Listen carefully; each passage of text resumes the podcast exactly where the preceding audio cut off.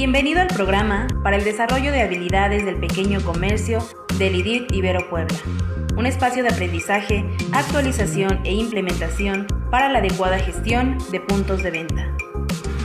Cada caso presentado en este programa muestra escenarios comunes de la vida diaria que pueden presentarse en la operación de distintos negocios, así como puntos clave, soluciones y recomendaciones para el desarrollo de estrategias enfocadas en comercios. Aprende más, gana más.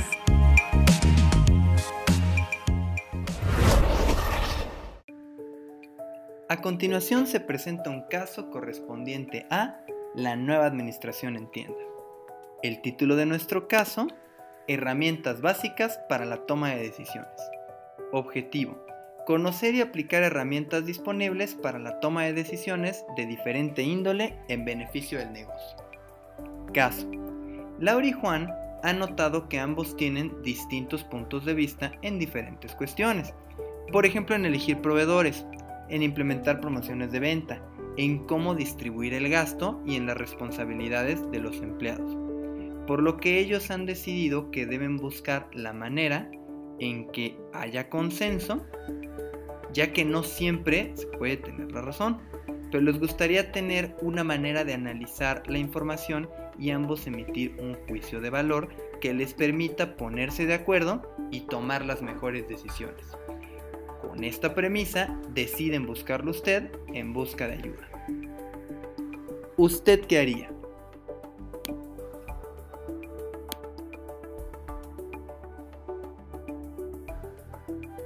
¿Qué podría hacer usted? Lo que usted podría hacer es recomendarle una serie de estrategias de toma de decisiones. Entre tantas, podemos recalcar las siguientes. Sistema de información. Tener toda la información sobre proveedores, clientes, socios clave, etc. disponible bajo una misma plataforma, le da la posibilidad a cualquier persona de analizar los datos disponibles para tomar una decisión. Análisis de datos. Teniendo un debido registro de operaciones, sin problemas podemos transformar los datos históricos de la empresa, que generalmente no tienen relación entre sí, para unificarlos y tener una perspectiva clara y amplia de la realidad operativa, financiera, estructural y administrativa del negocio. Evaluar el impacto. Analizar y saber bien las consecuencias y la efectividad de cada una de las opciones que tomemos y estudiar las variables que nos ocurran que puedan suceder.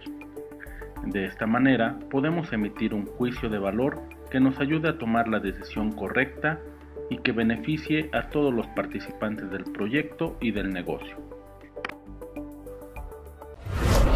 Gracias. Nos despedimos de este caso deseándoles siempre lo mejor. Le invitamos a participar con nosotros y a hacer comunidad mandándonos la solución ¿Qué haría usted? al WhatsApp 2211 83 5091 o al correo nodo arroba iberopuebla.mx. Síguenos también por Facebook, Twitter o LinkedIn. Somos el IDIT de la Ibero Puebla.